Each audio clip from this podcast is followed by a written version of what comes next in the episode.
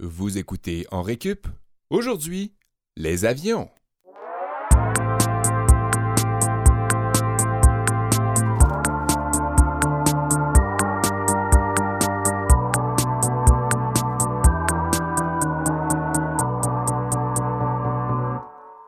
Vous êtes en récup, c'est notre cinquième journée de cours aujourd'hui. Euh, Je m'appelle Olivier Bradette et je suis avec Kevin Breton et Sébastien Blondeau. C'est bien ça. Prêt au décollage, Présent. les amis.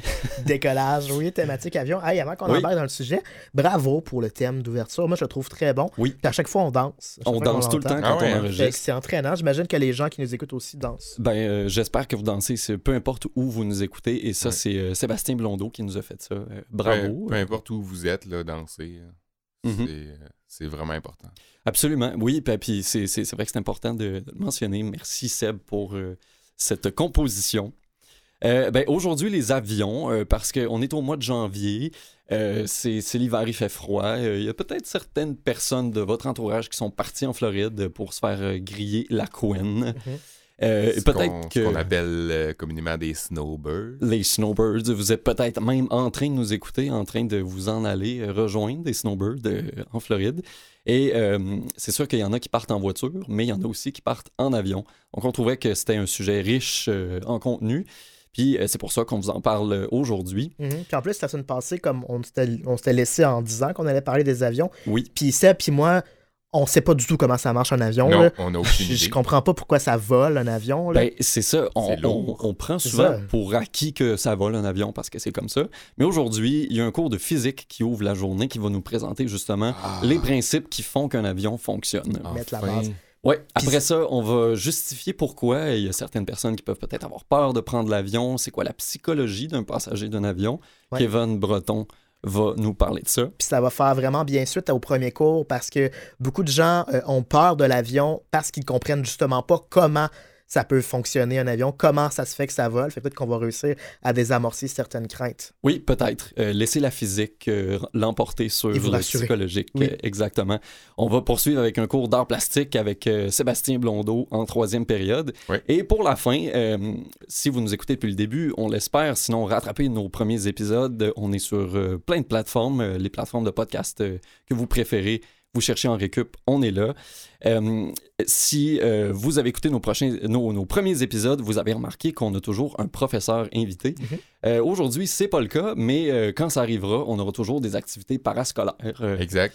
et aujourd'hui, c'est un club de lecture qu'on va avoir en fin de journée. où- Ça promet.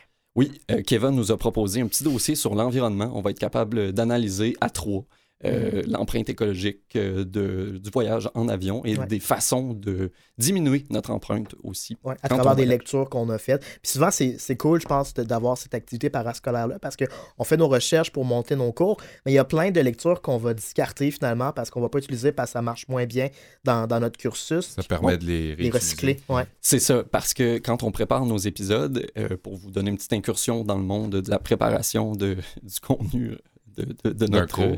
de notre cours, euh, on, on discute beaucoup euh, à trois pour savoir quel genre de sujet on pourrait parler.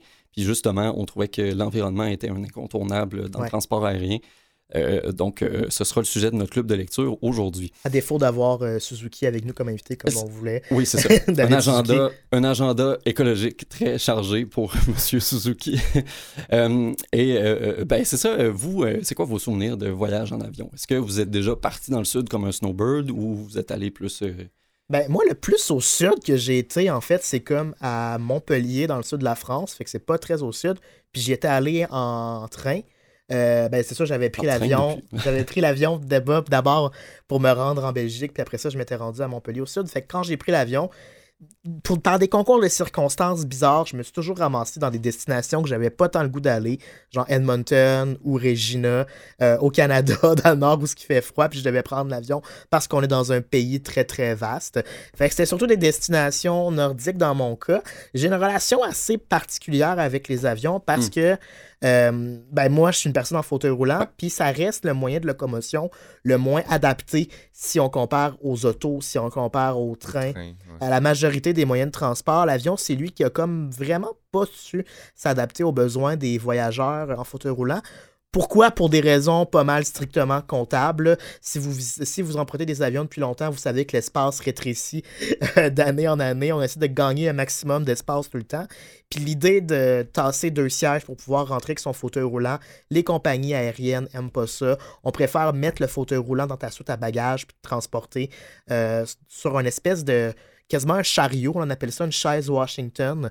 Euh, on, ça ressemble, moi j'aime bien utiliser l'image de Hannibal Lecter euh, dans Le Ah, silence dans des agneaux. son, dans, sur son diable. Oui, carrément. sur son Ah, diable, alors qu'on on vraiment, les personnes fauteuil roulant sont euh, stripées là, euh, sur le, le- le diable en question. C'est comme un fauteuil très, très, très euh, peu large, là, en fait, pour qu'il puisse se glisser entre les allées. C'est vraiment pas confortable, puis c'est pas super digne de se promener dans ça, parce que tu perds ton contrôle sur ton autonomie. Il n'y a pas de petit trou sur le côté pour pouvoir te propulser toi-même. Tu es dépendant d'un agent de bord qui va te transporter. Si tu veux aller à la toilette, on doit sortir le, le diable pour te transporter dans ça, comme si c'était un bagage, Mhm. alors que ce serait possible de rentrer avec son fauteuil roulant, en tout cas manuel, c'est juste que les compagnies aériennes veulent minimiser euh, les espaces le plus possible. Ça fait que ça fait en sorte que ma relation avec les avions est un peu ambiguë. J'aime voyager, j'aime pas vraiment prendre l'avion pour ça.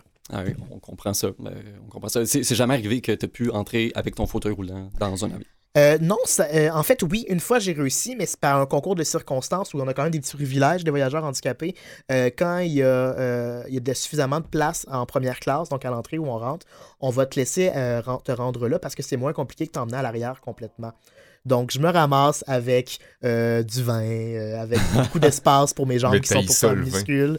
Mais j'aime pas le vin. Mais en tout cas, il y avait, il y avait une belle sélection. Fait que ça m'est déjà arrivé de rentrer là et de pouvoir laisser mon fauteuil roulant tout juste euh, devant moi. Mais c'est une, Quelqu'un qui c'est une rare exception. pieds. Ouais, il y avait mon ami Benjamin, qu'on salue, qui était avec moi à bord, qui m'a massé les pieds pendant ce temps-là. Ouais. Le pilote aussi est venu me faire un. Non, c'est pas vrai.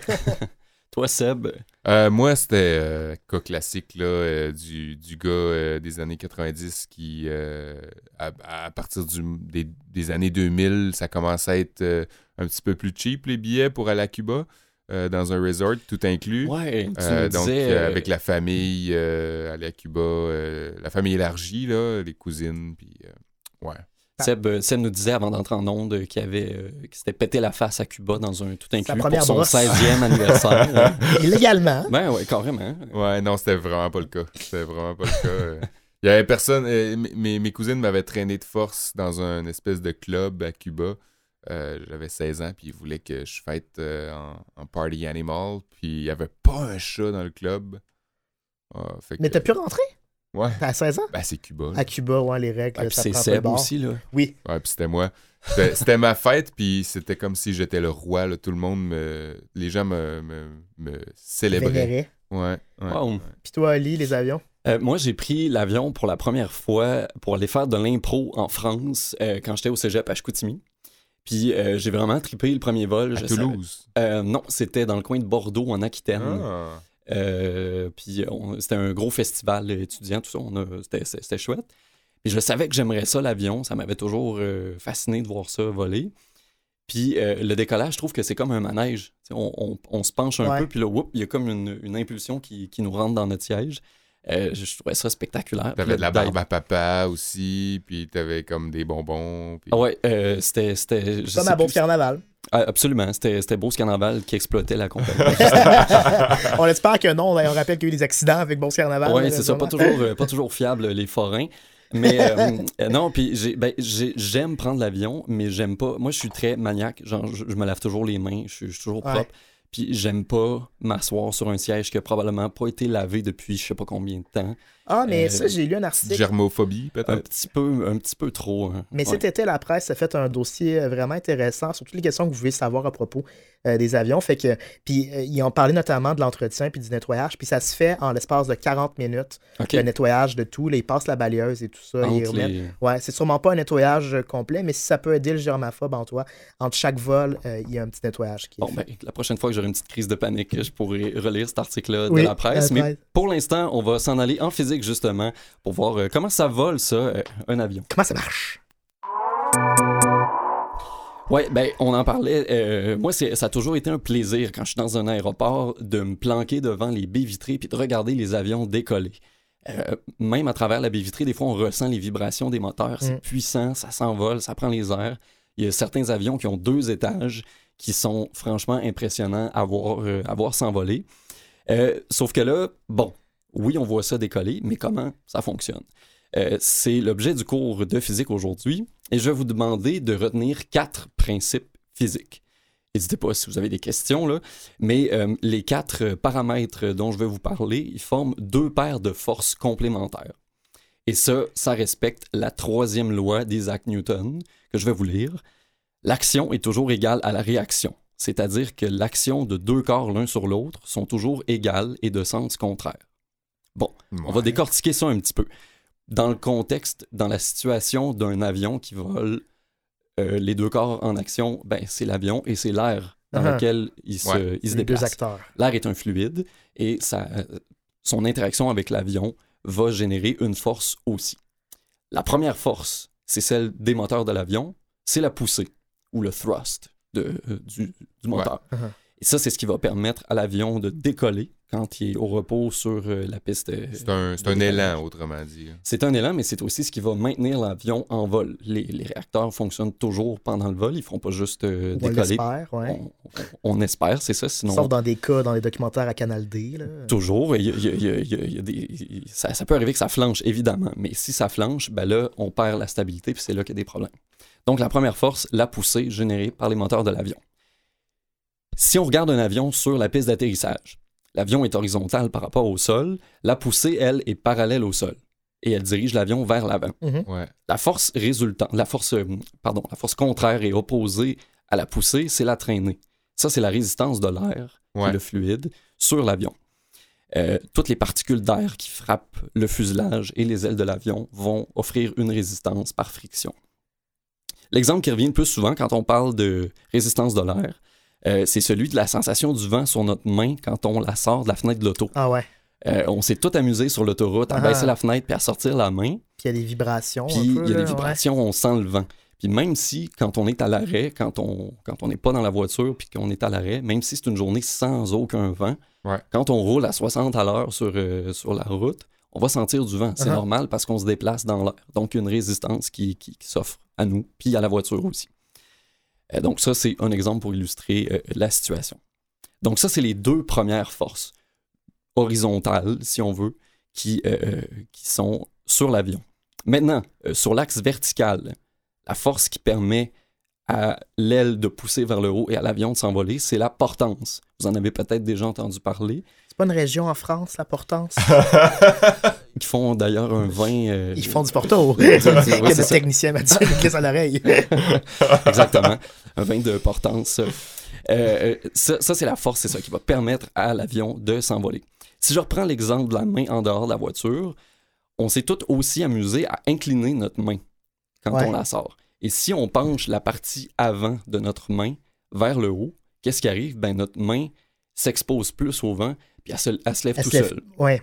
Et ça, c'est exactement ça, la portance, c'est le même principe qui... euh, Ça me fait rire parce que notre technicien Mathieu a dessiné ce que tu nous expliques, comme un schéma explicatif de l'avion qui décolle. on Ça tu ça suis fait très bien, Mathieu, c'est parfait. des bien. notes. Ouais. Et ça, euh, c'est c'est lié au principe de Bernoulli, qui est un chercheur suisse.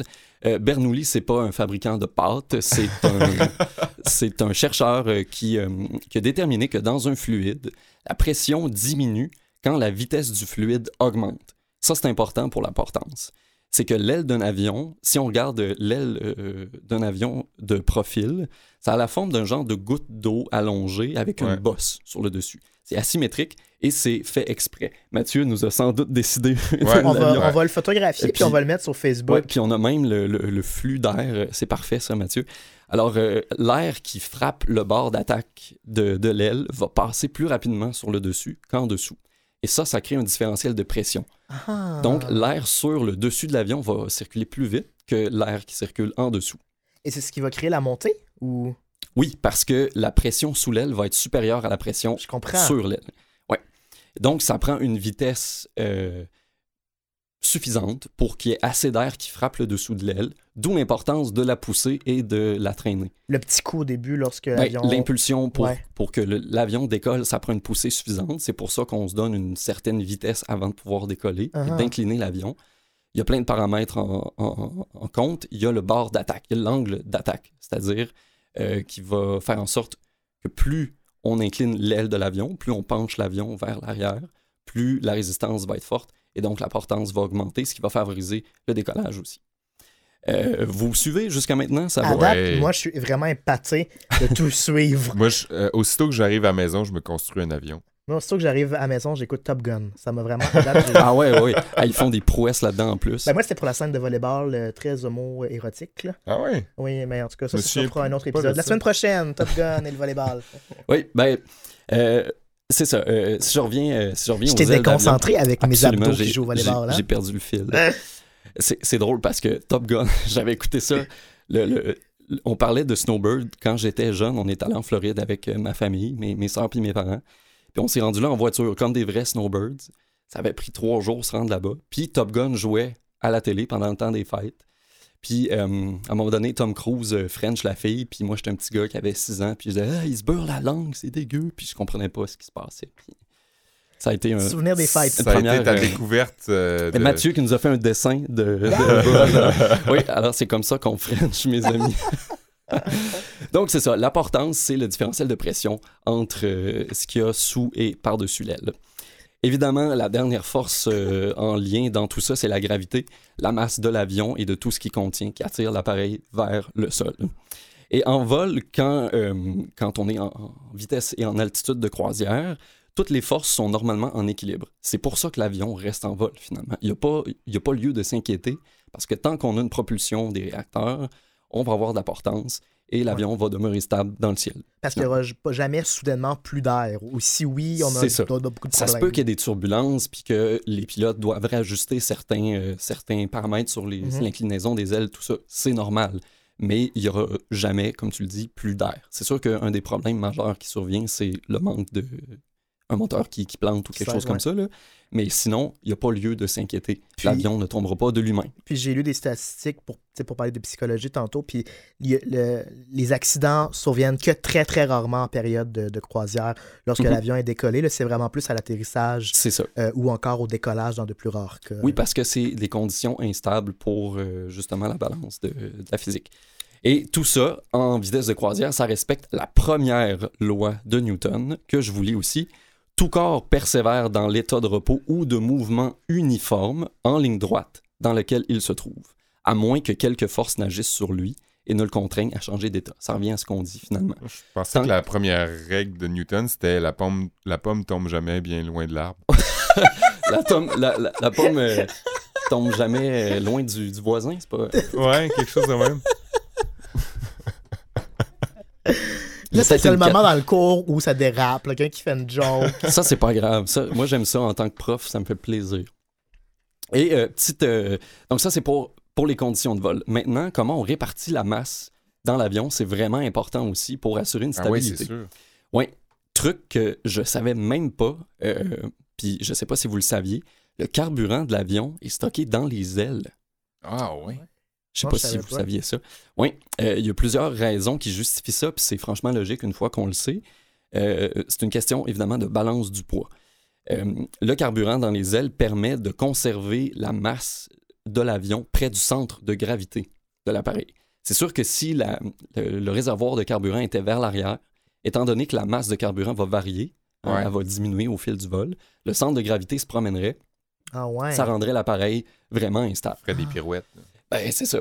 Euh, Puis là, le fait de le garder dans les ailes qui sont relativement centrées par rapport à l'avion, ça garde le centre de gravité à peu près au même endroit tout le long du vol. Wow.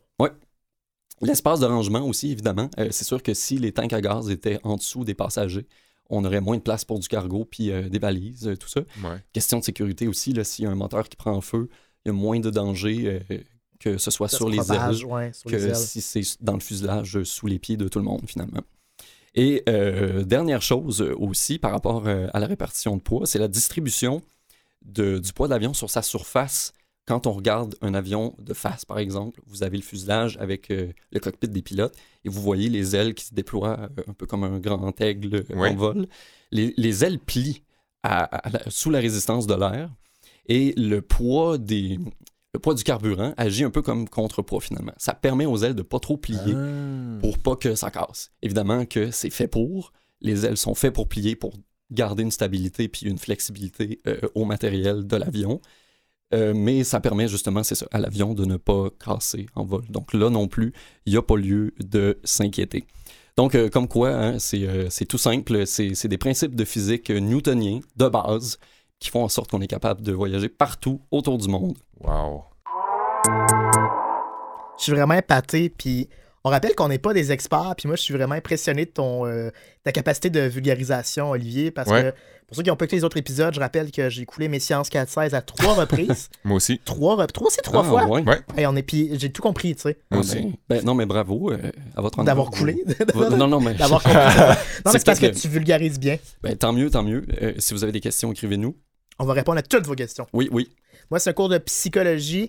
euh, puis j'ai l'impression que les gens qui vont profiter de ce cours de psycho-là vont aussi avoir grandement apprécié écouter euh, le, le résumé que tu as fait des, des principes de, de vol de l'avion parce que c'est souvent le premier facteur qui va inciter les gens à avoir peur de prendre l'avion. Est-ce que vous savez que c'est une phobie, hein, le prendre l'avion? Oui, ben oui. Est-ce que vous connaissez le terme qu'on donne? C'est comme germaphobe. On parlait de, de Lee qui était germaphobe en début de... Germophobe. Germophobe. Germaphobe, c'est avoir peur des Allemands. c'est le peur des germaniques. la peur de, de toutes les langues germaniques. oui, c'est ça.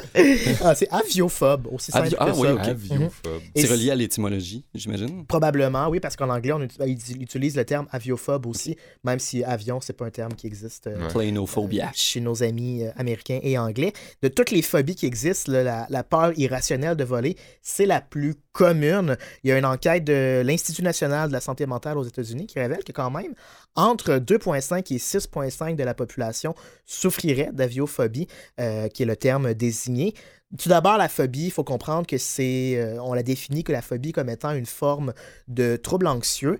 Il y a la phobie spécifique qui nous intéresse aujourd'hui, qui est à l'opposé de la phobie sociale. Donc, la différence, c'est que la phobie sociale elle est généralisée et la phobie euh, spécifique, elle est associée à une situation particulière. Mhm. Donc, on la décrit comme une peur excessive et irrationnelle devant une situation qui ne pose en vérité pas de danger. Au Québec, le gouvernement du Québec estime qu'environ 10% de la population développera une ou l'autre des phobies existantes, les plus communes étant celles des hauteurs, des animaux, des espaces restreints et des brooms de Boston. En avez-vous une, à part la dernière, vous autres? Ben, moi, j'ai une crainte irrationnelle, c'est drôle, des, des- des accidents d'auto. Pas moi quand je suis à bord d'un auto, mais euh, quand un proche prend la route, j'ai cet inconfort-là de crainte qu'il va y arriver quelque chose, quelque chose jusqu'à temps d'avoir la confirmation que la personne est arrivée à destination. C'est ton instinct maternel. Je pense que oui. Toi, as-tu une phobie, Sam? Je pense pas. Non? T'as peur Non, de c'est plate, là. Euh, J'ai peur de plein d'affaires, mais j'ai pas de phobie claire euh, en tête, là. Seb, le, un- Seb, le valeureux. Un valeureux chevalier. Pourquoi? Donc les gens qui ont peur des avions, à l'inverse de Seb qui a peur de rien, les gens qui ont peur des avions expliquent que pourquoi ils ont peur de prendre l'avion, c'est qu'ils comprennent pas comment ça qu'un avion peut voler. Ça procure en eux une certaine insécurité ou une angoisse. Et il y a un autre élément euh, important, en fait, c'est que dans un avion, on a le sentiment de se sentir emprisonné. Donc, on peut comprendre quelqu'un Mhm. qui serait aussi claustrophobe, qui a peur des espaces restreints. Ben, c'est pas un espace qui. ben, c'est quand même restreint parce que quand tu as un voisin Ouais. devant toi, ben, ça ajoute une couche euh, à l'impuissance qu'on ressent de savoir que si quelque chose euh, ne va pas comme ça devrait se dérouler, ben, il n'y a pas moyen de sortir de l'avion à moins de courir euh, à sa perte. Puis aussi l'impression euh, que si quelque chose se passe mal, ben, il n'y a absolument rien qu'on peut faire. Bref, l'idée que sa sécurité, on la remet entre les mains d'autrui. Mhm. Pour bien Ouais. des personnes, c'est source Ça d'angoisse. ressemble un peu à l'angoisse qu'on peut avoir dans le métro. Oui, c'est vrai, tout à fait. Parce qu'il n'y a pas d'issue, il n'y a pas de. Il y a- ouais, on est loin de des issues, on n'est pas en contrôle de, de son transport. Donc, c'est un autre des facteurs. Et pourtant, les statistiques démontrent que l'avion, elle est vraiment sécuritaire. là. C'est de loin le moyen de transport le plus sûr. Encore plus que l'auto, puis... Oui, le, que le Mhm. quoi? Encore plus que l'auto. Encore plus que le taux, encore plus que le train. Il y a un chercheur d'une agence néerlandaise qui a mené une étude qui conclut que le risque de mourir, en fait, dans un accident d'avion euh, commercial, là, on parle pas des jets, euh, évidemment, ou des avions de guerre, là, Ouais. euh, ça changerait la donne, mais dans un avion commercial, c'est de 1 sur 16 millions. Euh, c'est infiniment petit là, comme proportion. En 2013, en France, le journal L'Obs, qui est un diminutif pour l'observateur, a publié un schéma qui illustrait les différentes probabilités d'avoir un accident en fonction de son moyen de transport. L'avion et le train sont les deux moyens les plus sécuritaires et de loin. Donc l'avion, euh, la voiture, comme on le disait, c'est le, le plus fréquent. Euh, bien derrière, là, vraiment dans la deuxième position, il y a euh, la moto, qui est également, euh, qui représente un certain risque d'accident. Puis les piétons, les cyclistes, et vraiment euh, en, fil, en, en fin de course, il y a les trains et les avions qui sont très très peu euh, significatifs. Mieux encore, les statistiques s'améliorent d'année en année. Euh, les chiffres pour 2018, au moment où je faisais mes recherches puis qu'on enregistrait l'épisode, ne sont pas encore sortis. Mais si je me basais sur les données qui ont été dévoilées pour 2017, ce fut l'année avec le moins de tragédies et le moins d'accidents aériens depuis 1946. Pourquoi donc est-ce qu'on a quand même cette petite crainte irrationnelle-là au fond de nous quand l'avion décolle? Ben, il y a l'idée selon laquelle un accident d'avion est nécessairement plus dangereux qu'un accident d'auto. Un accident d'auto, ça se peut que tu aies un accident d'auto, puis au pire, tu aies une vertèbre déplacée dans le cou, puis tu fasses la physio deux mois, puis tu t'en sors. Un accident d'avion, tu vas avoir besoin de plus qu'une séance euh, chez, le psy, euh, chez, le, chez le physio si jamais tu t'écrases euh, dans la mer méditerranéenne. On a aussi l'impression souvent qu'il y a plus d'accidents de train ou d'avion dans notre psyché parce que ceux-ci sont beaucoup plus médiatisés qu'un simple accident qui va avoir lieu au coin de euh, René Lévesque et Quatre Cartes à Montréal. On se rappelle l'exemple de 2013 alors qu'il y avait comme eu un enchaînement un peu anecdotique euh, d'accidents de train en Europe. Il y en avait eu plusieurs Ah oui, dans un vrai. espace raccourci. Puis l'effet d'entraînement un peu pernicieux, c'est que ça créait une espèce d'entraînement chez les médias qui cherchaient s'il n'y avait pas eu d'autres accidents de train ailleurs dans le monde, aussi mineurs puissent-ils être, parce qu'ils savaient que s'ils sortaient cette nouvelle-là, les gens qui avaient vu les nouvelles précédentes sur les autres accidents de train allaient lire, allaient lire cette Ouais. nouvelle-là. Aussi, pour créer une espèce de, de panique générale, les trains ne sont soudainement plus euh, sécuritaires. Ouais. Maintenant, comment combattre l'aviophobie?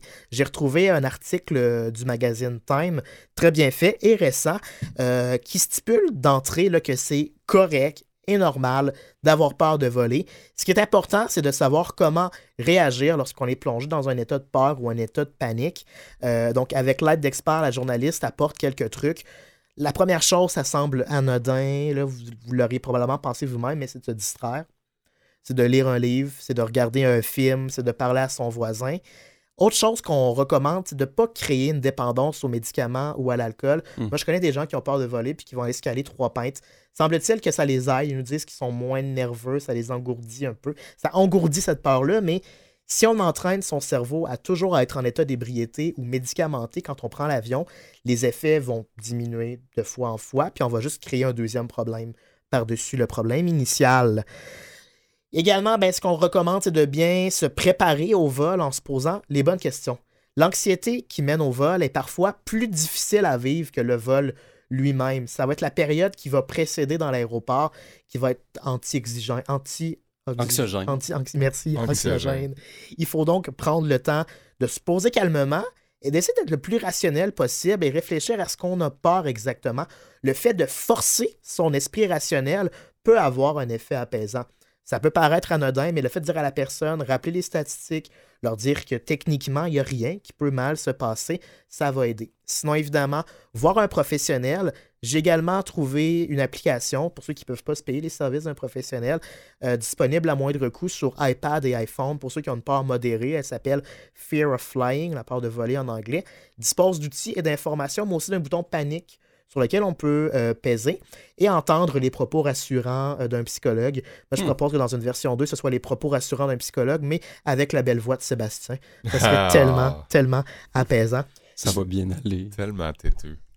Je vais terminer en, parlant d'une entrevue que j'ai faite ici même euh, à Canal M, dans un autre cadre. Euh, Je ne sais pas si c'était Mathieu qui était le technicien à ce moment-là, parce que Mathieu était aussi notre technicien quand j'animais à Canal M, avec un chercheur de l'Université du Québec en Outaouais euh, qui traite des phobies en général et qui développe une nouvelle technique basée sur la réalité virtuelle pour désamorcer certaines craintes. Le concept, c'est de tester ses peurs dans un environnement contrôlé avec des, lunettes virtuelles qui vont nous plonger, par exemple, devant euh, un- une audience quand on doit prendre la parole, puis on va simuler un exposé oral, par exemple.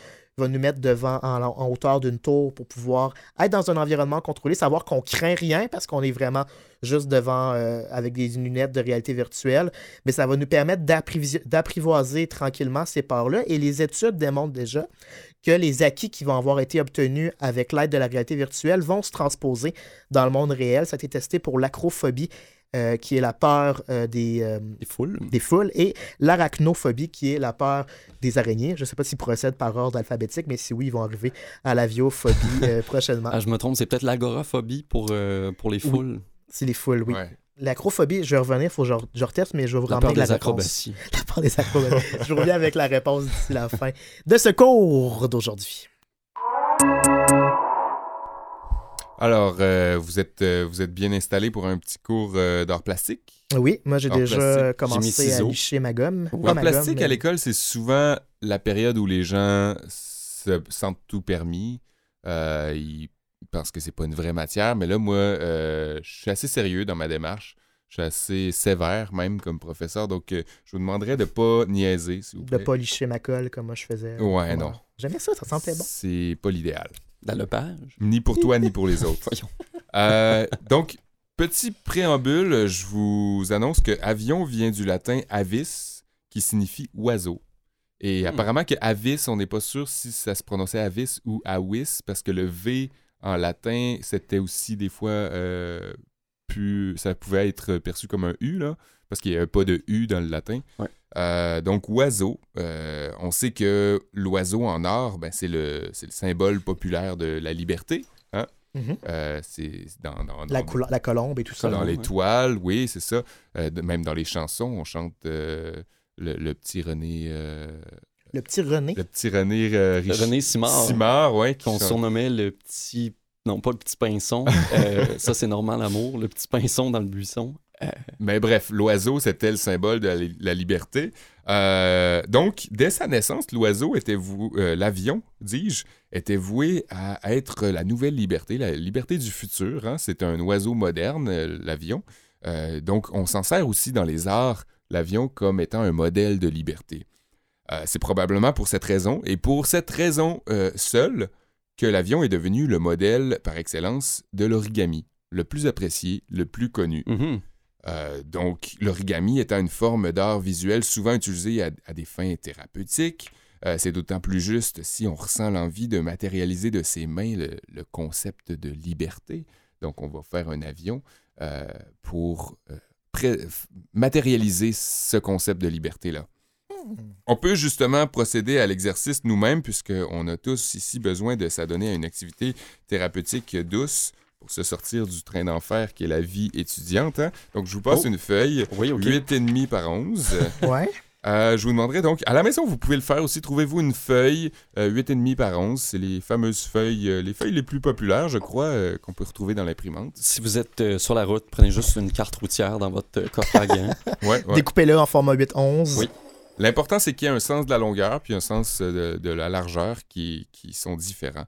Euh, donc, pliez-la en deux sur le sens de la longueur. Comme- Maintenant, Comme ça. oui, en deux, de sorte, la euh, longueur. Hein? de Ouais. Sens de sorte que le pli soit au milieu. Euh, je copie. Mais hein. ça veut dire comme ça. Ça, c'est sur la longueur. Ouais, exact. Ouais. Exactement. Euh, puis assurez- assurez-vous que le pli qu'on vient de créer est bien formé. Donc, euh, n'hésitez pas à appuyer sur ce pli-là euh, tout le long du pli. Appuyez avec euh, votre, euh, votre main pour vous assurer que la feuille ne reprenne pas son allure initiale. C'est Ensuite, c'est destructif comme, comme modification. ouais, ensuite, choisissez une extrémité. euh, N'importe laquelle, juste Uh-huh. une des deux extrémités. Relevez le coin qui est libre et ramenez-le en direction du milieu de la feuille jusqu'au pli, de sorte qu'un petit triangle se forme lorsque vous aurez encore une fois appuyé sur ce nouveau pli pour maintenir la nouvelle forme en place. Ouais. Retournez maintenant votre feuille et répétez l'étape précédente avec le coin qui vient de perdre son voisin. Oui. Kevin, tu as un petit peu de... Ah, ça va, là, je suis, je pense. J'essaie de copier un peu sur Seb et sur Mathieu, notre technicien. Jusque... Sur, sur, euh, Olivier, ouais. Sur pré- Olivier, oui. Jusqu'à présent, on devrait avoir un triangle rabattu de chaque côté. Est-ce que c'est le cas Ouais. pour vous Oui. autres? Ouais, ok, super. Maintenant, repérez les coins de vos triangles qui sont dirigés vers l'extérieur. Autrement dit, ceux qui ne se trouvent pas collés sur le premier pli, le pli initial.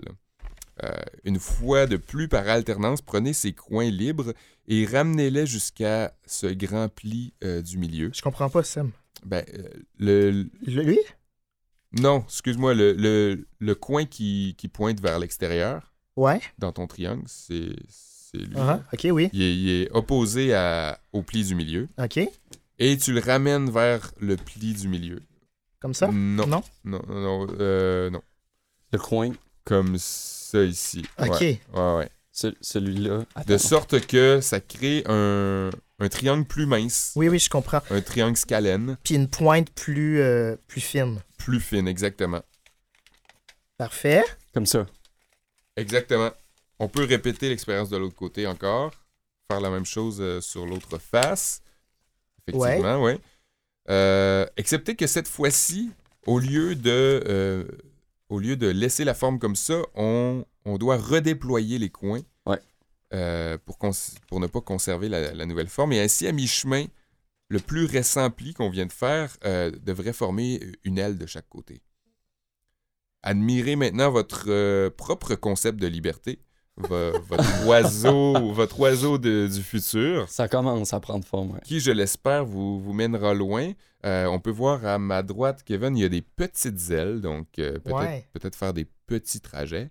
Euh, mais c'est pas parce que le, trajet est petit qu'il est pas qu'il peut pas aller loin. hein. L'important, c'est pas la destination, c'est la ride. Exactement. Et, euh, et Oli, lui, il vient de faire un jet, euh, un jet privé, on dirait. On là. dirait que c'est plus militaire comme allure, le, le Ouais, jet, ouais, euh, ouais. de- Ouais, des coins très, euh, très, que, très prononcés. Ça dit que quoi sur ta personnalité, Ouais. tu penses? T'es-tu comme ton guerrier? concept de liberté euh, se rapproche-tu du, du concept de l'armée? ou- Moi, je Euh, fais une analyse très, euh, très guerrière. non, mais de- je serais, je serais intéressé d'avoir euh, l'avis d'un expert là-dessus. euh, Peut-être la, la séméologie de la Il feuille. y a, il y a Mathieu en, en régie qui fait son show-off là, avec son, euh, son avion et il, il a même fait un, un espèce de d'avion du futur. Donc, euh, ouais, ben, Ah ouais, Mathieu bien, qui ça. est toujours... Ça, c'est euh, un Concorde, ça, ça ressemble beaucoup au Ouais. Concorde. Sont, sont belles mes avions, mais elles ne volent jamais. C'est comme le. Concorde, c'est ça. Mais c'est pas Seb un peu dangereux dans un cours d'art plastique Non. d'enseigner à faire des avions de papier? Non, parce que c'est c'est pas, c'est pas des avions de papier, c'est de l'origami. C'est pas fait pour voler. lancer. Non, non, Ok, non. ok. C'est fait pour être admiré. Donc, euh, je vous le répète, l'origami étant euh, une activité thérapeutique, qui est, ben, c'est c'est une forme d'art avant tout, mais ça peut être une... euh, Est-ce que tu irais jusqu'à recommander à des aviophobes de faire des origamis d'avions lors des vols? C'est là où je m'en venais, justement. Euh, étant donné qu'on connaît maintenant la physique de l'avion, on peut euh, mieux modeler notre Mhm. avion euh, lorsqu'on lorsqu'on l'origame, si je peux m'exprimer ainsi. On l'origamise. Et, euh, et aussi, ben, on peut lui donner une petite twist, une petite personnalité. Et puis, ben, euh, du côté psychologique, on peut aussi vaincre sa peur euh, des avions en en faisant nous-mêmes. Euh, ça peut être à travers l'origami, mais ça peut être aussi des dessins d'avions, ça peut être des toiles d'avions. On peut chanter l'avion aussi. On peut personnifier l'avion au théâtre. Euh, donc, euh, je vous conseille fortement Toutes les performances. à travers plus- tous les arts, on peut, euh, on peut faire son concept de liberté, aller matérialiser la liberté, aller matérialiser l'avion.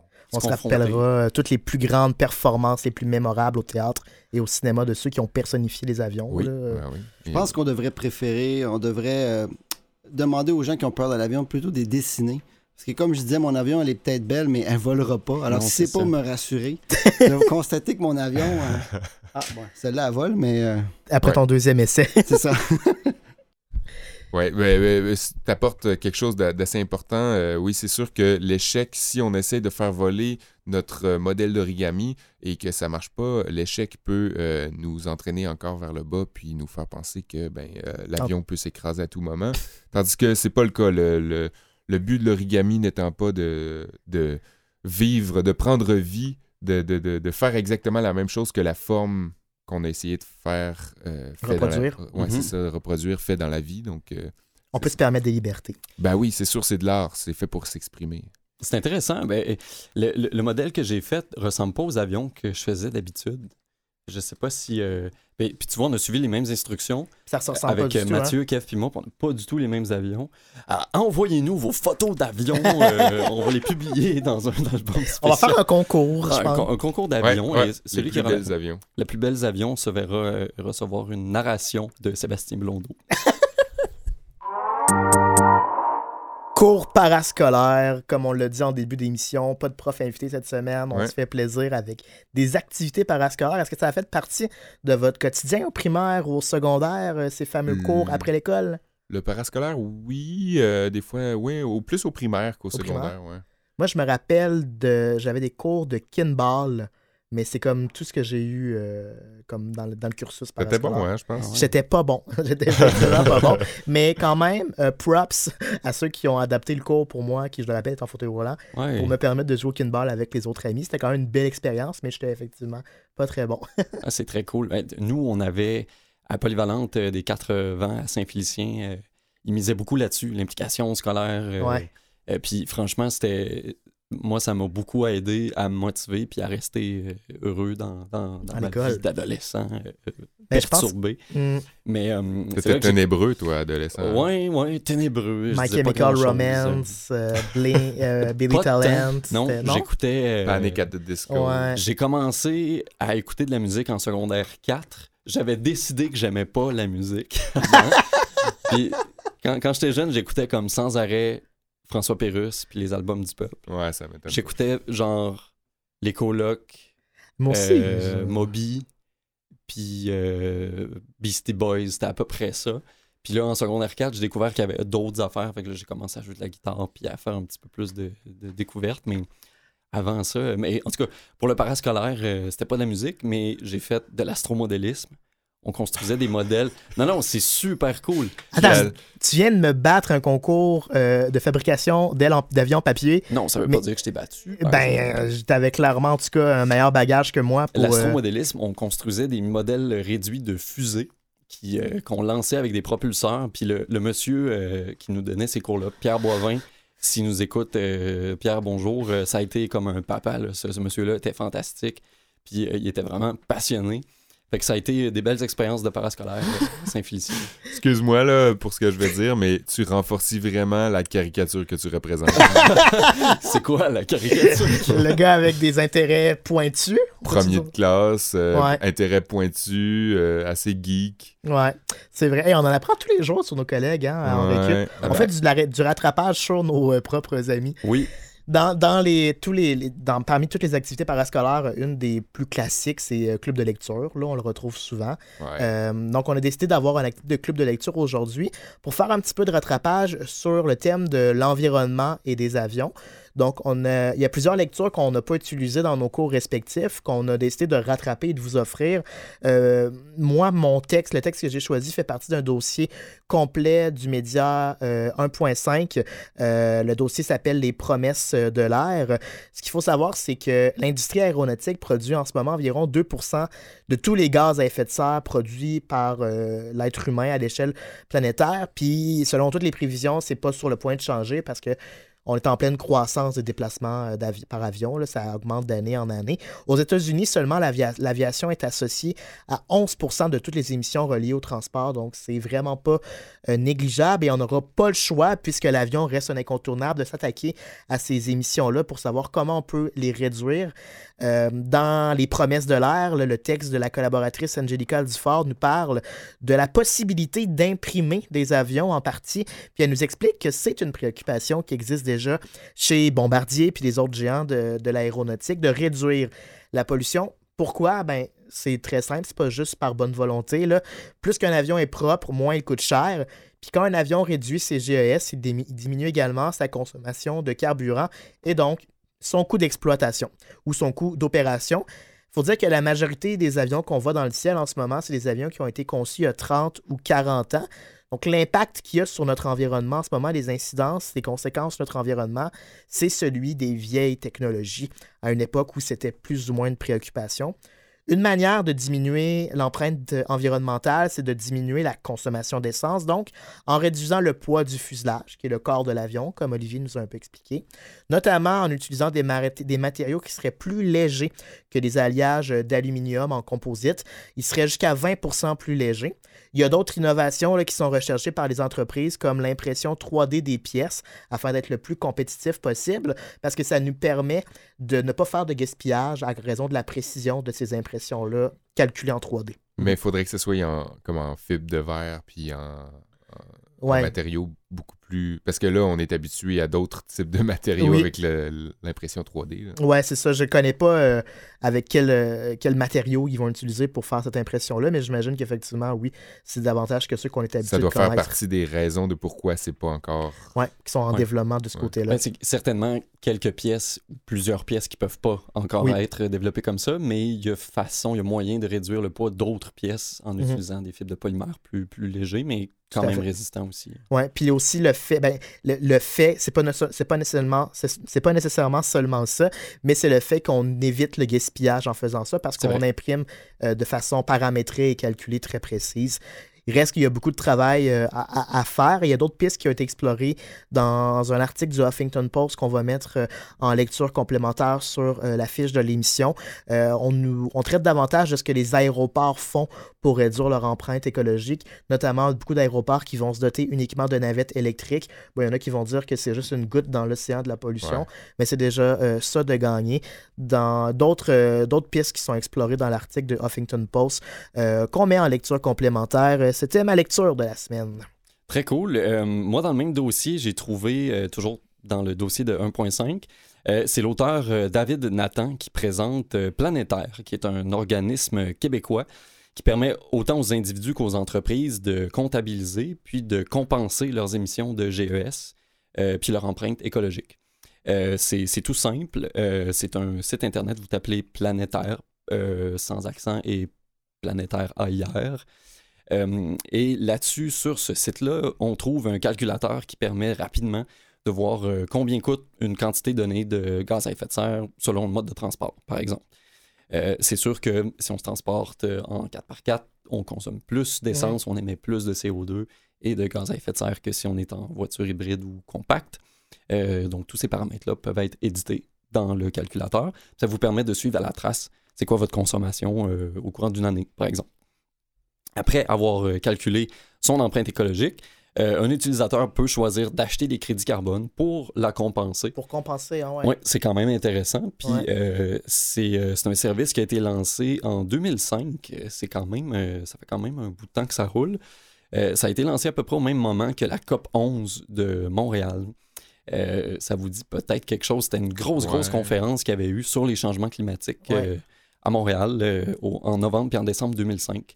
C'est cool que Euh, ça persiste depuis 2005, par contre. Ouais. Le fait que le, le site soit encore actuel, là, Oui, ça c'est pas juste une initiative qu'on a oubliée ensuite. Non, puis c'est vraiment plus d'actualité. En tout cas, Mhm. ça l'était autant d'actualité dans le sens où on aurait dû s'en rendre compte avant Ouais, euh, que, que c'est important. Mais c'est bien que ce soit toujours euh, effectif aujourd'hui. COP, juste par, pour votre curiosité, c'est, c'est l'acronyme de Conference of the Parties, euh, qui est un peu comme un, pas comme un G7, mais Ouais. plusieurs Une puissances mondiales ouais. qui viennent euh, dans un congrès international. Puis toi, tu l'as testé, je pense, ce, simulateur-là? Oui, j'ai fait un petit, un petit calcul. Euh, j'ai pris mon excursion récente pour le temps des fêtes où je suis allé au Saguenay avec euh, ma copine pour passer les fêtes. On a loué une communauto, donc une petite voiture compacte hybride. C'est sûr que dans, dans les données de calcul, j'ai pas trouvé de, de calcul pour les voitures euh, hybrides. OK, il n'y a pas Euh, l'option encore? J'ai pas l'impression qu'il y a cette option-là, mais j'ai pris voiture compacte pour Mhm. euh, aller avec le plus petit modèle possible. On a parcouru à peu près 1000 km. puis ça, ça nous donne une compensation de 4,45$ pour une émission de 166 kg de CO2 avec euh, notre voiture. Ce qui est intéressant avec la voiture puis le covoiturage, euh, ben, évidemment, plus on est dans la voiture, moins l'empreinte écologique est grande par usager de la voiture. Parce Mhm. que c'est un 166 kg pour cette voiture-là, peu importe le nombre de passagers. Donc, à la limite, par personne, on avait la moitié moins d'empreinte écologique, si on veut.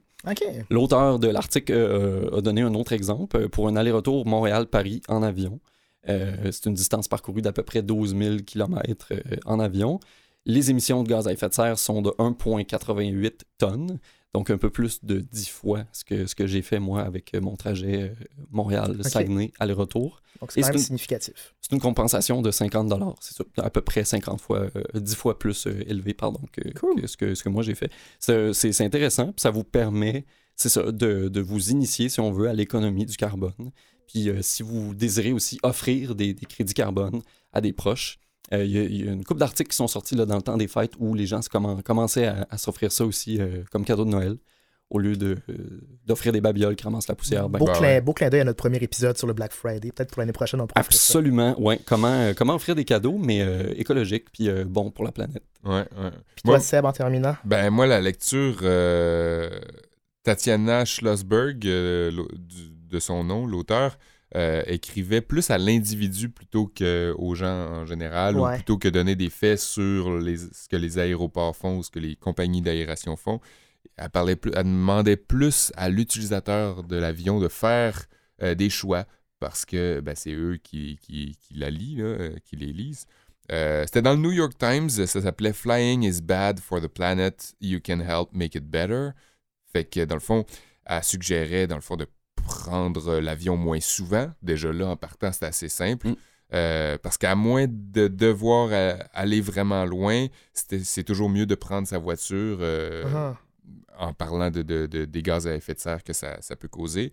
euh, ou de faire du covoiturage parce que déjà là en partant on vient on vient de drôle. le C'est drôle parce que l'avion reste que c'est du transport en commun. là. ouais mais tu sais, c'est à Mm. grande échelle. mais ça utilise pas mal plus Oui. de, de, gaz. Euh, ne pas faire d'escale aussi, parce que apparemment que euh, 25%, selon une étude de la NASA en 2010, 25% des GES qui sont émis par l'avion sont attribuables aux atterrissages puis aux envolées. Mm. Fait que si on double ça, ben là, ça, ça, ça, ça- ça double la quantité de... Ça, ça double ce D'émissions. 25%-là, ouais, c'est ça. Mhm. Euh, sinon, euh, planter des arbres, ça vient euh, faire écho à ce que tu Mhm. disais, euh, Olivier, euh, en, en- en allant payer une petite euh, taxe carbone. Là, Oui, c'est ça. Ben, en fait, dans, euh, dans l'article, juste pour compléter avec euh, ce que tu dis, il y a, il y a 80 de l'argent qui est recueilli euh, par euh, Planétaire qui va dans des organismes qui font de la promotion ou Ouais, de la- de la- c'est ça. du reboisement, tout ça pour euh, aider justement. Elle, elle compenser. suggérait pas de, de- de- d'organisme précis, elle disait juste magasiner, puis faites un bon choix parce que Mhm. certains organismes peuvent euh, ne pas faire ce qu'ils disent. Mhm. Il faut Ouais. voir euh, c'est quoi qu'ils font, là, voir s'ils nous donnent des informations, euh, des feedbacks, comme on dit en bon français. Euh, voyager en classe économique aussi, parce que voyager en, en première classe, euh, ça prend plus d'espace dans l'avion, donc il y a- il y, a moins d'individus, donc euh, c'est le, le covoiturage euh, qui diminue ses passagers, c'est moins, euh, c'est moins en- euh, en éco, euh, Co-responsable. éco-responsable, merci. Euh, écoutez les règlements des hôtesses de l'air. Elle dit, ça peut, euh, Tatiana dit, ça peut avoir l'air niaiseux, mais les hôtesses de l'air, des fois, donnent des, con- des, des consignes qui peuvent aider à diminuer. Oui. comme par exemple, l'exemple qu'elle donnait, là, c'était euh, des fois, elle demande de baisser le star ou de monter le star. Ah C'est ouais. pour ne pas avoir à réchauffer ou à refroidir l'habitacle si on est dans un pays chaud ou dans un pays froid.